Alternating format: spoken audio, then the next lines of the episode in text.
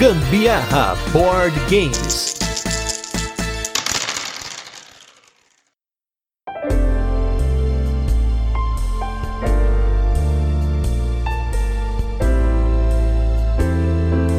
Olha, se o tanto de energia elétrica que a gente gera nesse jogo fosse na vida real, a gente não tava pagando bandeira vermelha 2 with lasers na conta de energia cada vez mais cara, gente. Tá difícil, o podcast sofre, o jogador sofre e é isso aí. Eu sou o Gustavo Lopes. E eu sou a Carol Guzmão e esse é mais um episódio do Gambiarra Board Games, o seu podcast sobre jogos de tabuleiro que faz parte da família de podcasts Papo de Louco. E no episódio da semana vamos falar sobre um jogo muito esperado por vocês. Vocês que votaram, que me traíram.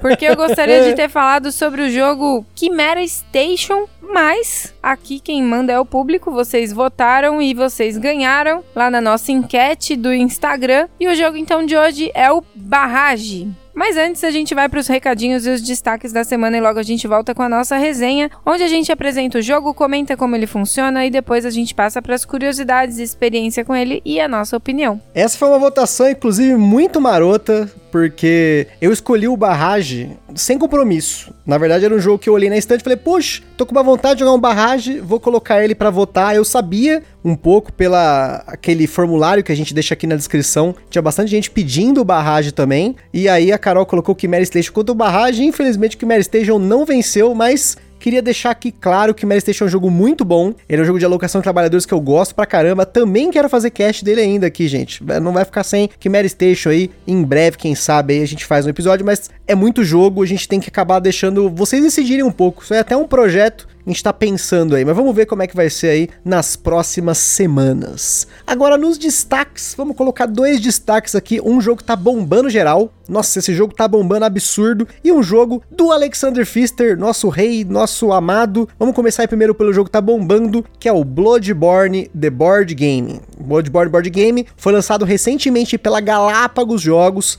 E a gente teve acesso a uma cópia do Kickstarter do nosso amigo Rafael. Ele pegou aí o Kickstarter quase que completo, com quatro expansões, aquele monte de extras. E a gente tá jogando aqui bem devagarzinho as missões. Começamos aí pela caixa base e fizemos duas partidas até agora. Eu gostei bastante no jogo, mas não gostei do manual. O manual dele é muito ruim, ele é mal descrito, é difícil de entender alguns nuances do combate pelo manual. Tanto que eu tive que olhar alguns Frequently Asked Questions online com o Michael Chinal, que é um dos designers. E assim, ele evoca muito do jogo, do videogame, né? Pra quem jogou o Bloodborne aí, jogão aí de PlayStation 4 aí, que meus amigos estão tentando me aliciar para jogar e eles já estão na 13 terceira jogatina, mas nesse momento estou jogando Persona 5 e não largo mão, provavelmente vou jogar mais uma vez, estou na segunda jogada, vou para uma terceira depois, mas não é o caso. Mas o Bloodborne Board Game ele evoca muito da ideia do jogo, da dificuldade, do combate, de você desviar dos padrões dos boss, né? Ele tem um pouco de aleatoriedade nas peças que saem, mas em dois jogadores a gente não sentiu tanto. Tô gostando por enquanto. Sei que ele é um jogo que por conta de ter o perfeccionismo em cada ação que você faz, ele tende ao alpha player, mas nós aqui, eu e a Carol, pelo menos eu acho que tem dado muito certo. É, o Gusto é o alpha e eu sou o player. que besta. Não, a gente joga junto direitinho, né? É, o alpha e o player. Ai, Jesus. Aí, ó, vai parecer que eu que tô mandando na jogatina, mas não é. É não meio é. que é assim.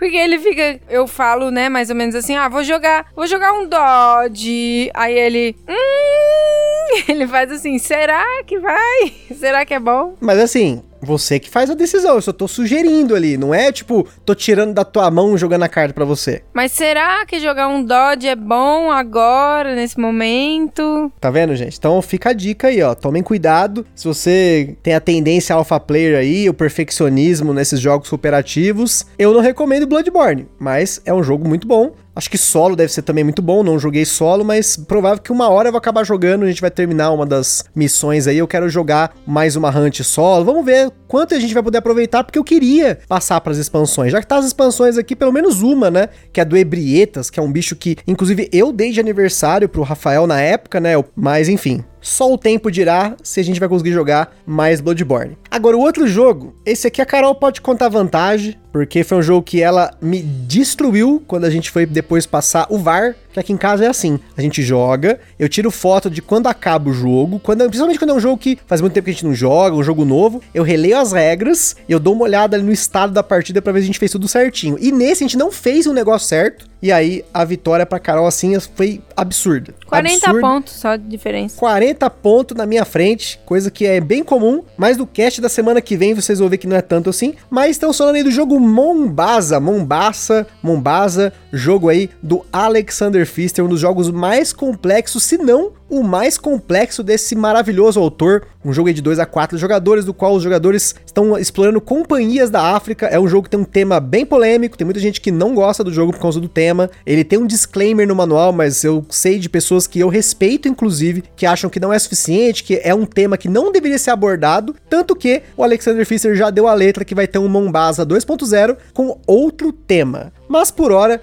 é um jogo que mecanicamente eu acho ele muito bom. Ele tem uma especulação de mercado que você faz com as casinhas que você está explorando, né, em cada região do tabuleiro, né? E é um jogo que eu gosto muito de jogar, mas eu não sou muito bom nele, não. Eu confesso que eu achei que eu tava arrebentando no jogo lá, depois eu fui ver, a Carol tinha me destruído em tudo, ela otimizou todas as ações. Eu não sei o que aconteceu nesse dia. Assim, a Carol tava inspirada. Ela foi assim, ó, eu vou ganhar, mas eu não vou ganhar eu vou arrebentar. E foi o que ela fez. Ela arrebentou na trilha do diamante, ela arrebentou na trilha dos livros. Eu nem comecei essa trilha, eu tava lutando para fazer alguma coisa, enquanto ela tava lá suave, patinando no jogo ali, na minha cabeça tal. Enfim, fica aí o depoimento dela do jogo. Não, esse dia realmente eu arrasei, foi top, muito bom mesmo. Eu acho que vale bastante a pena você saber mais ou menos assim dosar entre a trilha do livro e a trilha do diamante, porque ela dá muito ponto. Se você for trabalhando assim meio a meio, um pouquinho com cada um, assim, eu acho que você consegue fazer uma pontuação bem legal. E óbvio também, investir ali no próprio tabuleiro, né? Pra você conseguir pontuar com as casinhas que você vai pondo lá no, no tabuleiro. E bloquear o amiguinho também. é, verdade. Muito bloqueio. Bloqueio na alocação do trabalhador, bloqueio no, no pegar as coisas, nas cartas lá tal. Foi animal. Foi uma ótima partida. Quero jogar de novo. E também quero fazer cast dele. Na verdade, vou deixar uma letra aqui que eu quero pro ano que vem, 2022, finalizar com todos os jogos do Fister que não apareceram no Gambiarra. Não vou prometer, tudo depende do que vai acontecer no ano que vem, mas eu gostaria muito de colocar todos os jogos dele e também terminar a série do Vital. Faltam só dois jogos, que é o Escape Plan que já chegou, e o On Mars, que foi uma partida meio traumática no passado, mas quem sabe no futuro tudo dê certo. Em Marte, talvez. Numa colônia, né?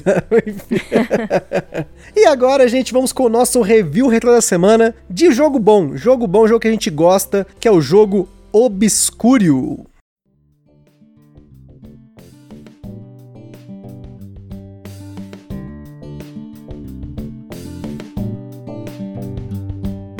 Obscuro foi tema do nosso episódio número 66, um jogo também da Galápagos Jogos para 2 a 8 jogadores, um jogo da editora lá fora Libelude, responsável pelo Mysterium, pelo Dixit, pelo One Key, pelo Shadows Amsterdam, todos os jogos aí que você tem limitação de comunicação, artes maravilhosas, aquelas artes mirabolantes malucas, e no Obscuro você tá dentro de uma biblioteca tentando ajudar um livrinho a escapar das garras do feiticeiro do mal, um negócio assim, mas dentro dos jogadores, e dentro do meio dos jogadores você tem um jogador que é o traidor. Ele pega aquela mecânica base do Mysterium, que é você dar dicas através de imagens, mas ele eleva esse conceito com algumas mudanças de regra, coloca o traidor no meio e isso faz muita diferença. Eu confesso que a gente jogou bem menos obscuro depois do cast do que eu gostaria, mas porque muitas vezes a gente acaba voltando pro Mysterium porque o Mysterium não tem o traidor. E não é sempre que a gente tá nessa, vamos dizer assim, nessa vibe de ter alguém traíra no meio, porque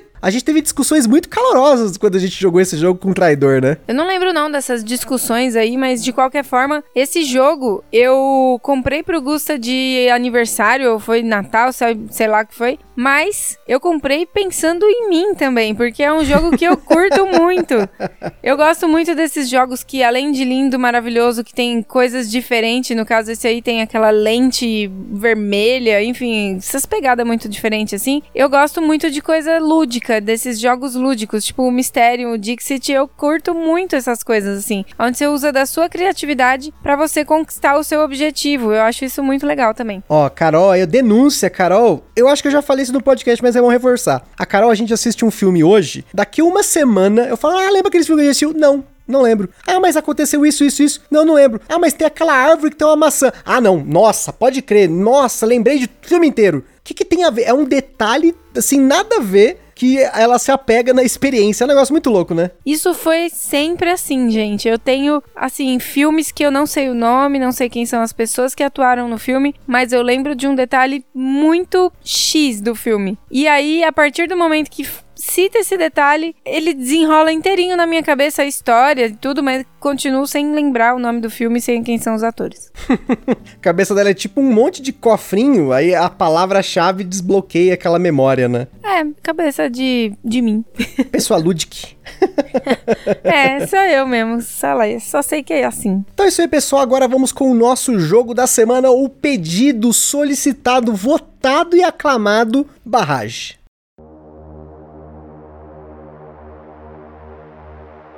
Barrage é um jogo para 1 a 4 jogadores no seu jogo base, lançado aqui no Brasil pela Galápagos Jogos, com partidas que duraram em média uma hora e meia na nossa experiência em dois jogadores. O Barrage é um jogo com a minha mecânica favorita, vocês já sabem, a alocação de trabalhadores, mas temos também aqui contratos, construção de redes e rotas, no caso aqui especificamente é de uma rede, né, uma rede lá de tubos e conduítes e power plants, que eu sempre esqueço a tradução disso, mas é usina de energia, agora eu lembrei. E aí você vai entender logo logo, a gente vai explicar um pouco melhor essa parte da rede aí. Nós temos também aí renda, jogo solo, que a gente não jogou, já deixo adiantado aqui, jogadores com poderes variáveis e ordem de turno baseado em status. Na nossa escala de complexidade, ele bateu 7 de 10, quase 8, um jogo médio para pesado, mas não se engane, ele é um jogo bem apertado, mesmo em dois jogadores eu achei ele muito apertado, e tem uma interação muito agressiva, além de um equilíbrio tático e estratégico que eu tenho que fazer aí para poder conseguir gerar energia e ganhar o jogo. Na data desse cast, você encontra o barragem numa média de 550 reais para mais ou menos aí, que é um preço bem elevado para a média dos jogos que a gente comenta aqui. E pode ser justificável pela quantidade de componentes. Se vocês verificarem lá no nosso Instagram, a gente colocou um unboxing dele e tem muita coisa mesmo. Componente de madeira customizado, tabuleiro imenso, apesar da gramatura um pouco fina, tem um tabuleiro individual também para jogador em duas partes e é muito papelão. Mas, independente de qualquer coisa, o Ministério do Gambiarra Board Games adverte que os jogos de tabuleiro, como qualquer hobby, acende na gente aquela vontade de sair comprando tudo, mas a gente recomenda que você não compre por impulso. Procure sempre a opinião de outros criadores de conteúdo. Para ajudar com isso, a gente coloca no site do Papo de Louco, na postagem de cada cast aqui, links de outros criadores de conteúdo. A gente também sugere formas de alugar ou até de jogar o jogo de alguma forma digital antes de vocês tomarem a decisão. E para quem quiser testar o jogo, ele está disponível, pelo menos na data desse cast, lá no Tabletopia. Em barragem, os jogadores controlam companhias de produção de energia hidroelétrica em um cenário hipotético distópico que começa nos anos 1922, no pós-Primeira Guerra Mundial, com o mundo se recuperando e então começa uma corrida pelo controle da produção, utilizando umas máquinas muito loucas, parecem uns mechas assim, que são escavadeiras e betoneiras. O barragem é jogado em cinco rodadas, como outros jogos da escola italiana que possuem essa estrutura de rodada fechada, em que os jogadores se alternam alocando um ou mais trabalhadores dependendo da exigência do espaço de alocação e executando a ação do espaço. Na verdade, a rodada tem alguns passos, mas grande parte do jogo acontece nessa fase de alocação dos engenheiros. Cada uma das cinco rodadas possui cinco fases. No começo de cada uma delas você recebe renda e gotas de água são colocadas nas nascentes nas quatro primeiras rodadas, que é para representar a água que vai fluir pelas barragens. Depois vem a fase de ações. Em seguida, a água vai correr o seu curso pelas montanhas, passando pelas colinas e saindo pelas planícies, caso ela não tenha uma barragem no caminho. Também tem uma fase de pontuação e, por fim, uma manutenção de fim de rodada. O grande intuito desse jogo é usar as barragens para bloquear o fluxo de água e utilizar conduítes e usinas de energia para produzir energia com a água acumulada na barragem, para cumprir contratos, ganhar alguns bônus e ultrapassar o limiar de produção toda rodada para poder pontuar pelos objetivos de cada rodada. É importante ressaltar também que produzir energia não está atrelado diretamente a ganhar pontos no jogo, e sim o que é desencadeado pela produção, como por exemplo, imediatamente um contrato ou no final da rodada a trilha de energia. E todo final de rodada a trilha de energia é resetada ela não vai acumular pontos para a próxima rodada. Pensando nesse conceito de produzir energia, as ações do jogo todas giram em torno disso. Então você tem ação para produzir energia, você tem ação para fazer a água correr ou adicionar mais água nas nascentes, você tem ação para pegar contratos e aí para poder construir as coisas no jogo, que são as barragens, as elevações, conduíte e a usina de energia, você vai precisar das betoneiras e ou escavadoras e tem uma ação também no tabuleiro para você comprar maquinário. Então aí tá tudo relacionado com as ações para você chegar, construir as coisas gerar energia. Sempre que você vai construir, você aloca engenheiros no seu tabuleiro pessoal, mas você também aloca os seus maquinários numa roda de seis espaços, junto com uma peça de ação. No começo do jogo, você tem uma peça genérica e outras quatro, cada uma com um elemento que você pode construir, que são, reforçando aí, né, a base da barragem, o nível de elevação da barragem, os conduítes e as usinas de energia. Na versão avançada das regras do jogo, você pode comprar mais peças dessa, adivinha como? Alocando trabalhadores e pagando dinheiro. Algumas ações no jogo têm custo em dinheiro, que esse sim, no caso, você gasta, diferente das peças de ação e dos maquinários que você coloca na roda. E para finalizarmos as ações, essa roda, sempre que você constrói alguma coisa, ela vai girar um espaço. Roda, roda, gira,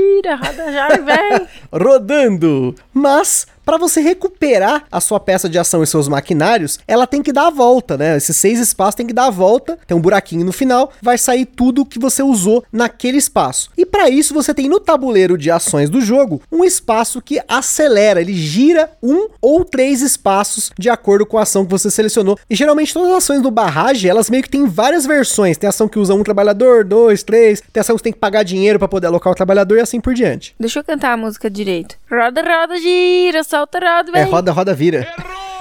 Roda, roda, vira, solta, roda, vem. Aí o resto é censurado. Enfim, depois do meu show, né? Para produzir energia, na ação de produzir energia, você precisa de uma combinação de uma barragem sua ou uma barragem neutra. Uma usina de energia sua conectada a um conduíte nessa barragem, ou seja, seja seu ou o de algum oponente seu, e ter gotas de água armazenada nessa barragem. A quantidade de energia produzida vai depender do número de gotas multiplicado pelo valor do conduíte e os bônus e as penalidades aplicadas no momento. Como a gente já comentou, essa energia sozinha não te dá ponto, mas ela pode ser atrelada a um contrato ou mesmo você pode produzir energia para ser o jogador que produziu mais energia, ou também mesmo o segundo jogador que produziu mais, né, para receber uma pontuação no final da rodada. Além de pensar nessa sinergia toda que você precisa otimizar as suas ações para conseguir fazer alguma coisa no jogo, jogo, tem mais um aspecto importante a se pensar, que é os poderes especiais do seu CEO e do seu diretor executivo. O jogo conta com quatro CEOs de países diferentes que possuem tabuleiros com diferentes bônus e rendas que são desbloqueadas conforme você vai construindo as barragens, as elevações, os conduítes e as usinas, e especificamente sob uma das usinas, a terceira delas, você vai desbloquear um poder único que só o seu CEO vai poder usar. Já os diretores executivos são sete e algumas combinações de CEO e diretor podem ser bem poderosas, pois eles também te dão um poder especial. Para finalizar sobre as pontuações, toda rodada os jogadores poderão pontuar dependendo da ficha de pontuação da rodada que está ativa. A trilha de energia é dividida por segmentos e no início da partida você sabe o que você vai pontuar em cada rodada, portanto, cada segmento. E também no final do jogo. Porém, para você aproveitar bem a pontuação de cada rodada, além de cumprir o objetivo dela, por exemplo, na rodada 1 você pode pontuar 2 pontos para cada contrato cumprido, na 2, 5 pontos por usina. Você precisa produzir energia suficiente para alcançar aquele segmento que vai precisando cada vez mais de energia. Caso você não alcance, tem uma pontuação negativa de menos 4 pontos por segmento que você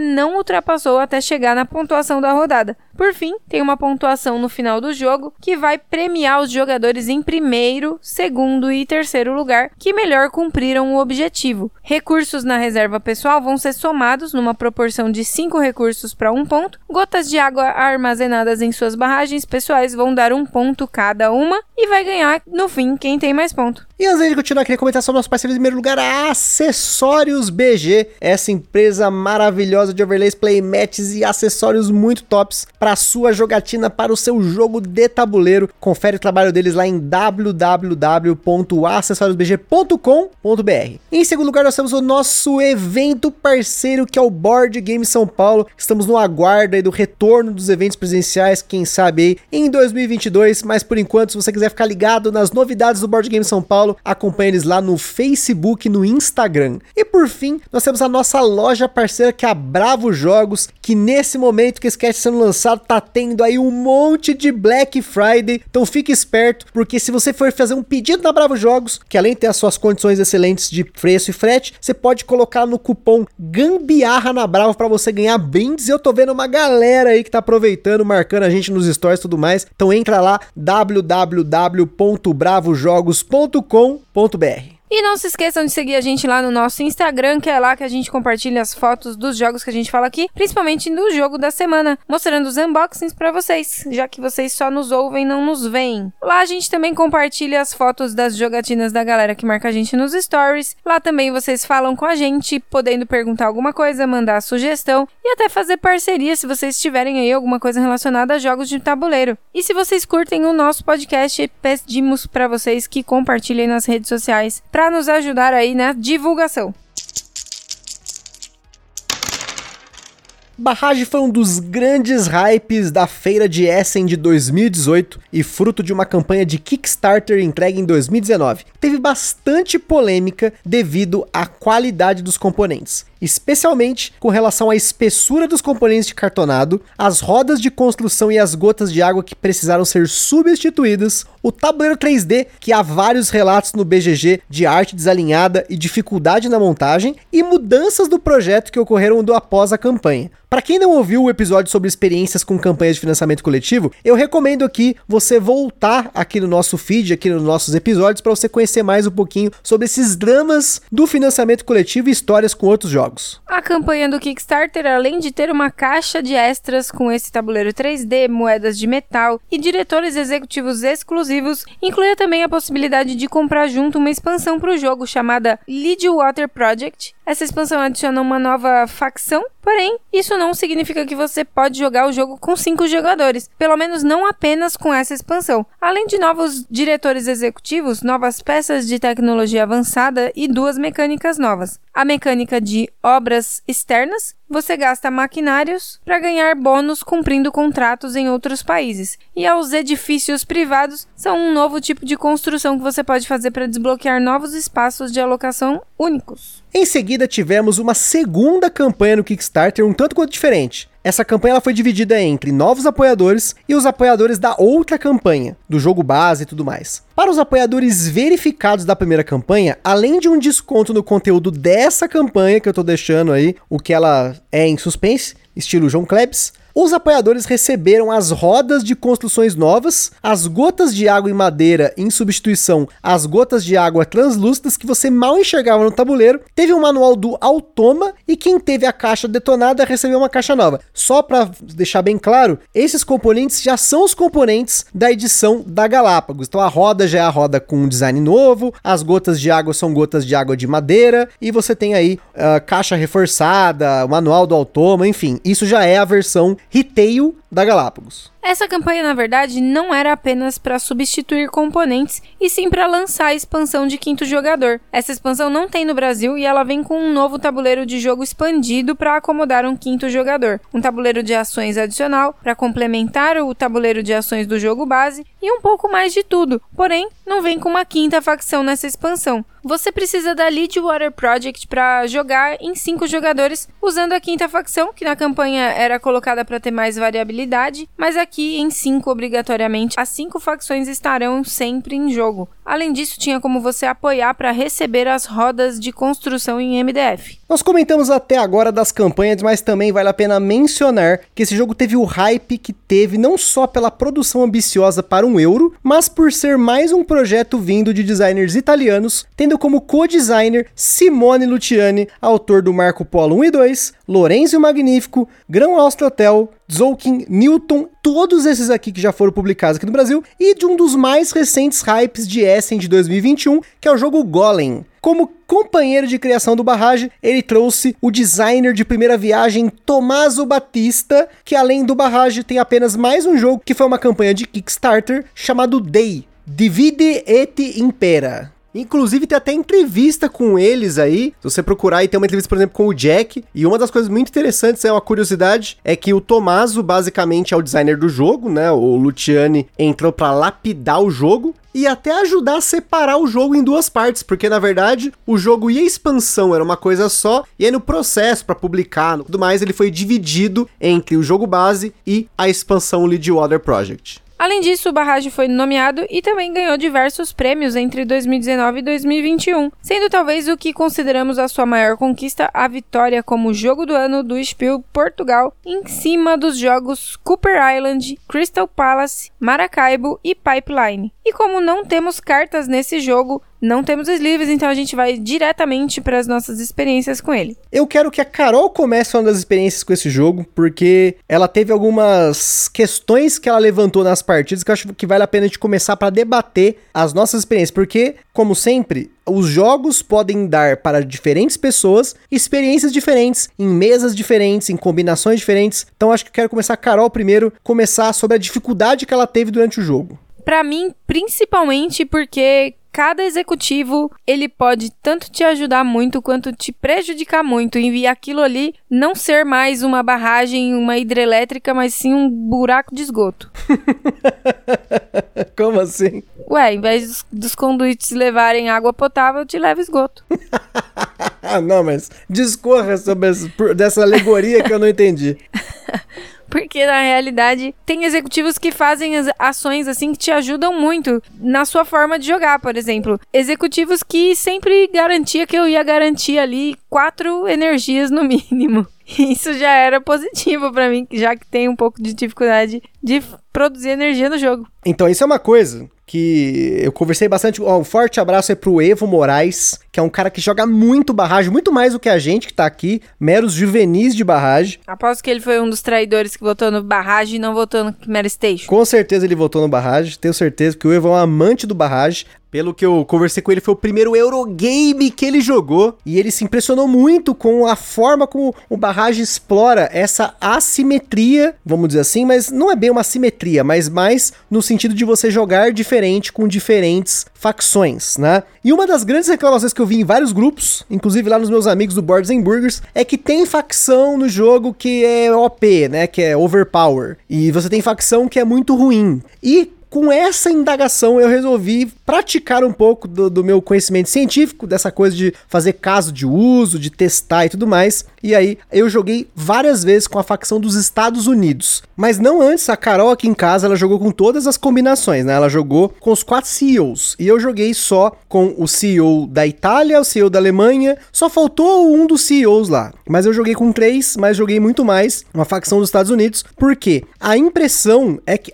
inclusive era a minha impressão, é que a facção dos Estados Unidos era muito ruim. O poder dela era muito ruim, né? A Carol, a primeira vez que a gente jogou, ela quase ganhou numa virada, porque quando ela desbloqueou a terceira usina de energia dela, ela desbloqueou um poder que ela podia gerar energia duas vezes com uma ação só. Uma com os bônus e penalidades e a outra crua. Eu falei, pô, não é possível, que muito absurdo isso, né? E ela já tinha lá também um, um diretor executivo que ajudava a gerar essas quatro energias, né? Que ela comentou. Então era assim, era muito forte, na minha opinião, era muito forte. Só que eu aprendi que para jogar com cada uma das facções, cada um dos CEOs, a gente fala facção tal, mas é CEO, tá? Cada país, né? Você tem que entender primeiro quais são os bônus que ele pode ter que, que desbloqueia, o que, que você ganha em cada rodada. E você tem que saber otimizar para usar o poder dessa facção muito bem. Então, depois de conversar com o Evo, nosso ouvinte aí, eu decidi jogar de novo com os Estados Unidos. A última partida foi com os Estados Unidos e eu acabei usando uma estratégia, uma ideia que a gente discutiu, que era montar uma rede de energia desde o começo do jogo, desde o turno número 1, que toda a água que eu gerasse, ela acabava passando por um conduíte, caía numa das bacias e essa bacia jogava essa água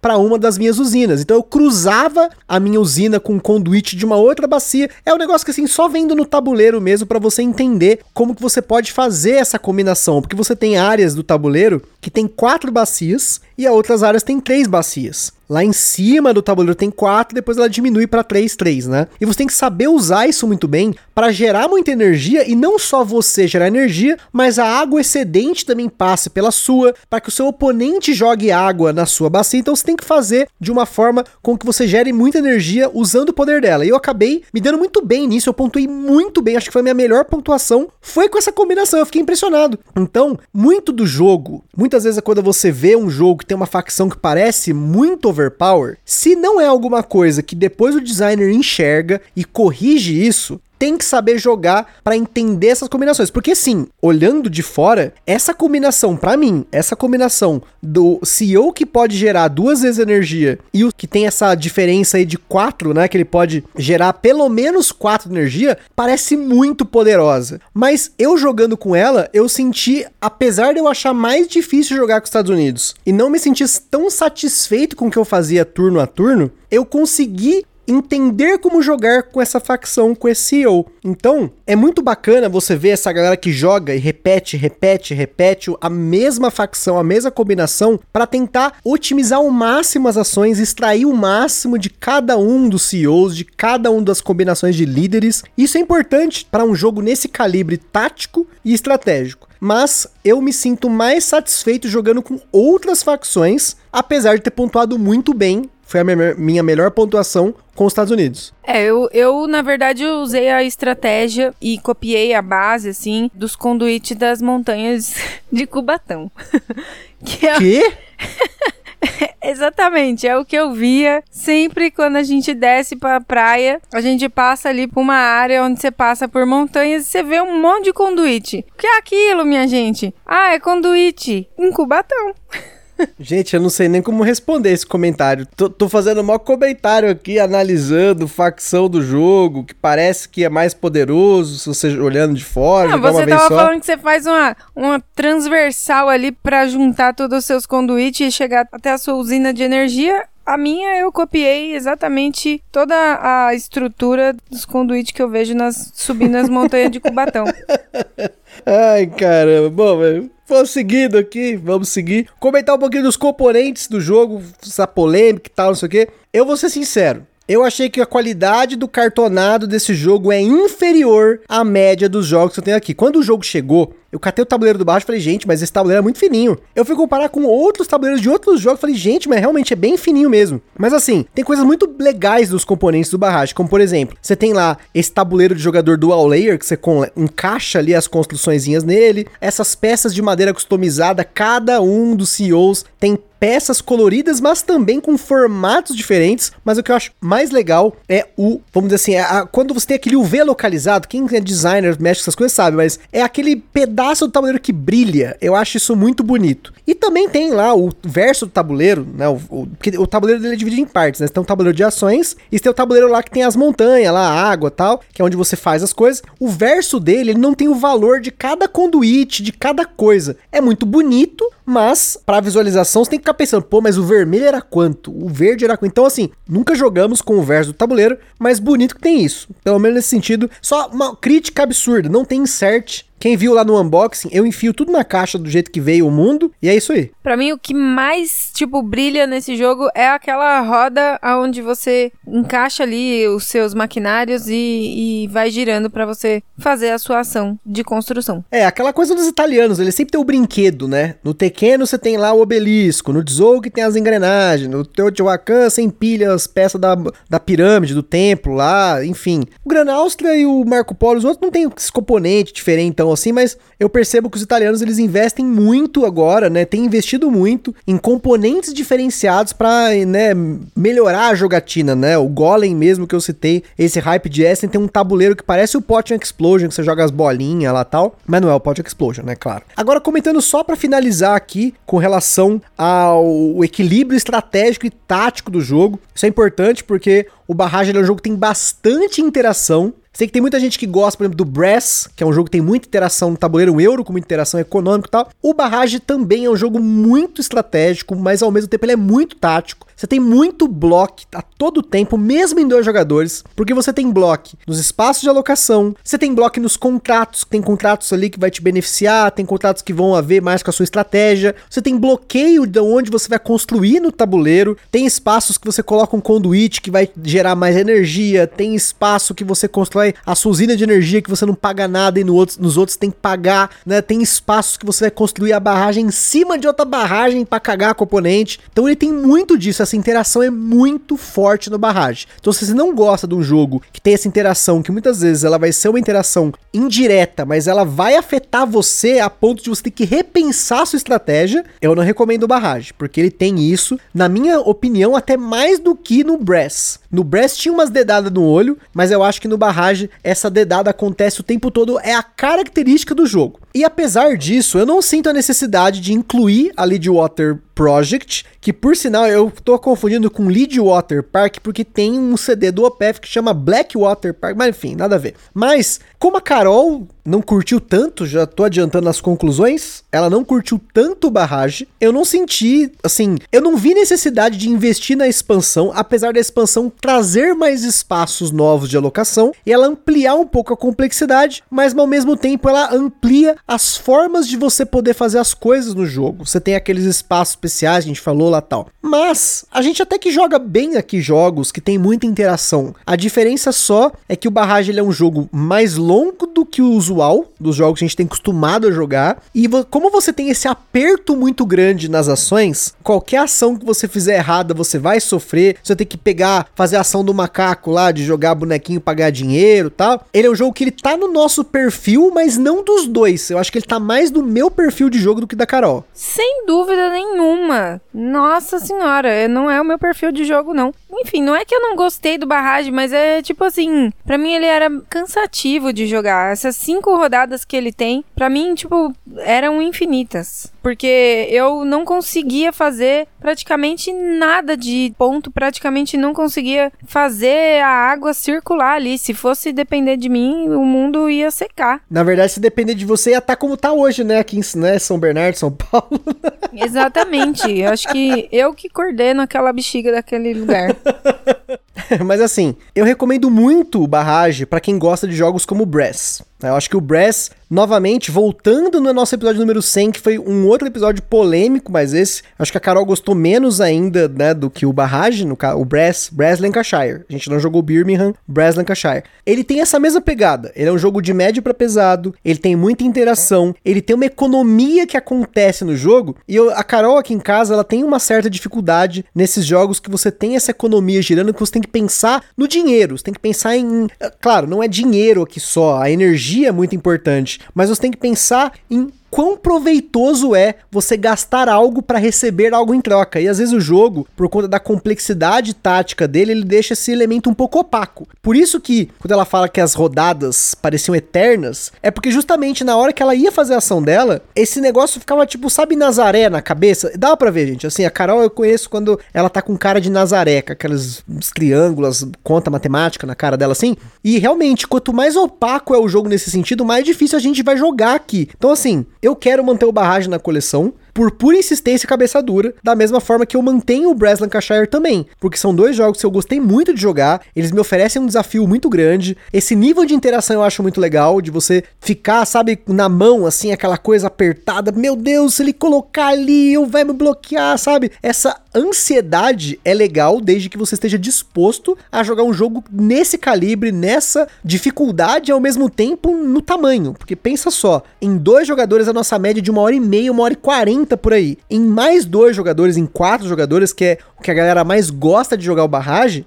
você vai ter que dobrar esse tempo, porque é o mesmo número de ações para todo mundo. Então, se eu tenho lá 10 trabalhadores e a Carol tem 10, com mais dois jogadores são 40 trabalhadores sendo alocados. Então, ele eleva bastante o tempo e ele escala isso num tabuleiro que não escala, né? Vamos dizer assim. Porque o tabuleiro se mantém o mesmo tamanho em 2, 3 e 4 jogadores. Tanto que na época que o barragem saiu, muita gente falava: ah, mas o barragem dos jogadores é frouxo. E assim, digo bastante, ele é frouxo se cada um for para um lado. Mas aqui em casa nunca é assim, porque porque sempre tem briga pelas barragens neutras do começo do jogo, pelos espaços na base do tabuleiro que são mais baratos, em bloquear o outro jogador nos espaços de alocação. Então, se você tem esse estilo agressivo, é legal. É bom jogar porque você não vai sentir o jogo solto. E é engraçado, porque tem várias pessoas que eu conheço lá, o pessoal lá do Board Game Du, que é um Instagram excelente. O casal lá joga muito jogo médio pesado, eles gostam bastante do barrage. A Karen lá e o meu marido, vulgo Thiago lá do Nerd Criativa lá, também jogam bastante barrage, gostam do jogo em dois jogadores. Então assim, experimente o barragem 2 se você vai especificamente jogar em dois. Mas se você vai jogar em mais jogadores, é uma recomendação aí que muita gente tem gostado, desde que jogue bem com um CEO,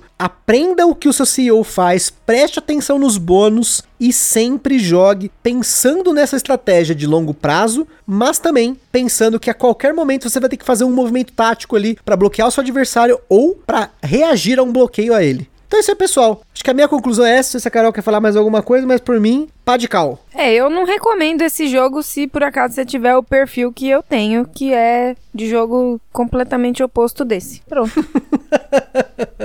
então fica aí, gente. Fica aí as opiniões. É isso aí, pessoal. Espero que tenham gostado desse episódio, que vocês pediram bastante. Quem sabe a gente vai poder ter mais isso no futuro. Mas por hora, a gente fica por aqui. Aquele forte abraço e até a próxima. Beijo, tchau.